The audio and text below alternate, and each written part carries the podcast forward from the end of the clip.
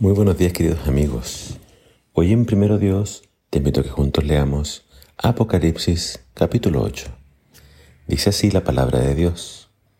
Cuando el Cordero rompió el séptimo sello, se produjo en el cielo como una media hora de silencio. Entre tanto, los siete ángeles que estaban delante de Dios recibieron siete trompetas. Otro ángel con un incensario de oro vino y se paró ante el altar Allí se le entregó una gran cantidad de incienso para que lo mezclara con las oraciones de todo el pueblo de Dios y lo ofreciera sobre el altar de oro que estaba delante del trono. Y el humo del incienso y las oraciones que el ángel derramó en el altar ascendieron a la presencia de Dios. Luego el ángel llenó el incensario del fuego del altar y lo lanzó contra la tierra. Inmediatamente se produjeron truenos, estruendos, relámpagos y un gran terremoto. Los siete ángeles de las siete trompetas se dispusieron a tocarlas. Cuando el primero tocó la trompeta, cayó sobre la tierra una lluvia de granizo y fuego mezclados con sangre. Una tercera parte de la tierra ardió y la tercera parte de los árboles quedó carbonizada. No hubo hierba verde en la tierra que no ardiera.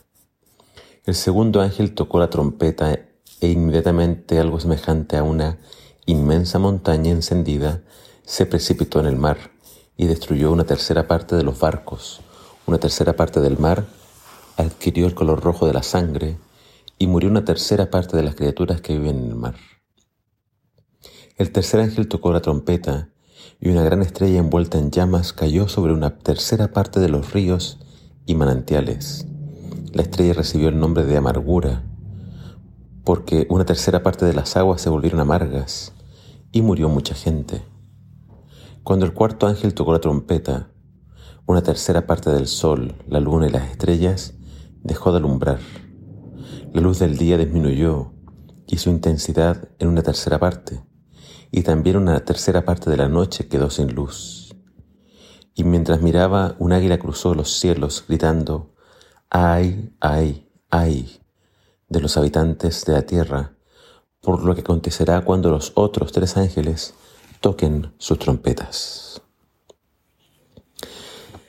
Ah, aquí comienza nuevamente la lectura retomando los sellos. Recordemos que el capítulo de ayer fue un paréntesis entre el sexto y séptimo sello, y acá el capítulo 8 retoma entonces el séptimo sello. Al romperse el séptimo sello por parte del Cordero, que Jesús, se produce un breve silencio en el cielo. A diferencia de toda la alabanza que antes vimos en el cielo, en la presencia de Dios, ahora vemos silencio. Es como si todo el cielo estuviese expectante por lo que está por suceder. Y lo que está por suceder es la segunda venida de Cristo. Pero para hablar de la segunda venida de Cristo, a Juan primero se le muestra un ángel que presenta incienso delante de Dios. Eh, acá se habla de dos inciensos. Estos dos inciensos no son presentados por separado, sino que acá dice que ellos son mezclados. Un incienso son las oraciones del pueblo de Dios. El otro incienso son las oraciones del ángel. Estas oraciones suben como un aroma agradable delante de Dios. En realidad, la única forma de que nuestras oraciones puedan llegar delante de Dios es mediante la intercesión de Cristo Jesús. Cristo Jesús es el ángel que intercede por nosotros delante de Dios. Ese es el mensaje de la Biblia. No hay otro intercesor. El único mediador entre Dios y los hombres es Cristo Jesús. Sin su muerte expiatoria, sin su sacrificio santo, sin su ministerio en el santuario celestial, no hay forma de que Dios escuche nuestras oraciones. Por tanto, Jesús añade sus oraciones a las nuestras. Es así como nuestras oraciones pueden llegar delante de Dios. Ahora, una pregunta muy importante. ¿Qué tipo de oraciones tenemos que estar haciendo? ¿Qué tipo de oraciones tienen que llegar delante de Dios? La oración que el pueblo de Dios tiene que estar haciendo en estos momentos es por el perdón de los pecados. No tenemos que estar orando por protección, prosperidad o salud. Ciertamente yo puedo presentarle eso a Dios, pero no es la oración más importante.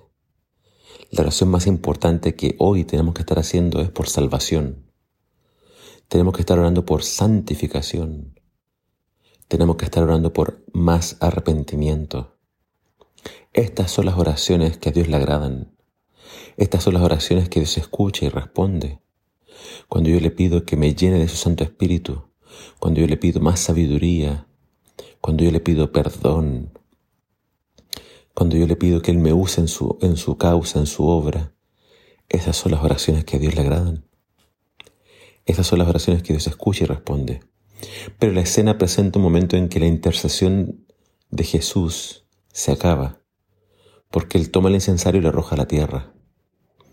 Entonces Él va a dejar de interceder. Cuando eso suceda ya nadie más podrá arrepentirse, porque cuando Jesús deje de interceder ya no habrá a nadie que pueda presentar esa oración delante de Dios. Y sin intercesión de Jesús ya no hay más perdón. Se acaba el juicio y se acaba el tiempo de gracia. Cada caso habrá sido sellado. Jesús deja de interceder y entonces viene a la tierra por los suyos. Cada vez que se mencionan esos truenos, relámpagos y terremoto, es una alusión a la segunda venida de Cristo. Por tanto, la Biblia nos enseña que hoy es el día aceptable, hoy es el día de salvación. Las trompetas anuncian los juicios de Dios sobre los pecadores, pero fíjate que estas trompetas, el énfasis es que estos juicios caen solamente sobre la tercera parte, ya sea de los ríos, del sol y de la gente. Es decir, no es el juicio final, son juicios que tienen que haber ocurrido a través de la historia porque los juicios finales vendrán más adelante cuando leamos acerca de las últimas plagas. Señor, ayúdanos a darnos cuenta de los tiempos que estamos viviendo. Ayúdanos a orar bien. Ayúdanos a estar más cerca de ti, más, más en comunión contigo. No dejes de trabajar en nuestras vidas. Te lo pedimos en el nombre de tu Hijo amado Jesús. Amén.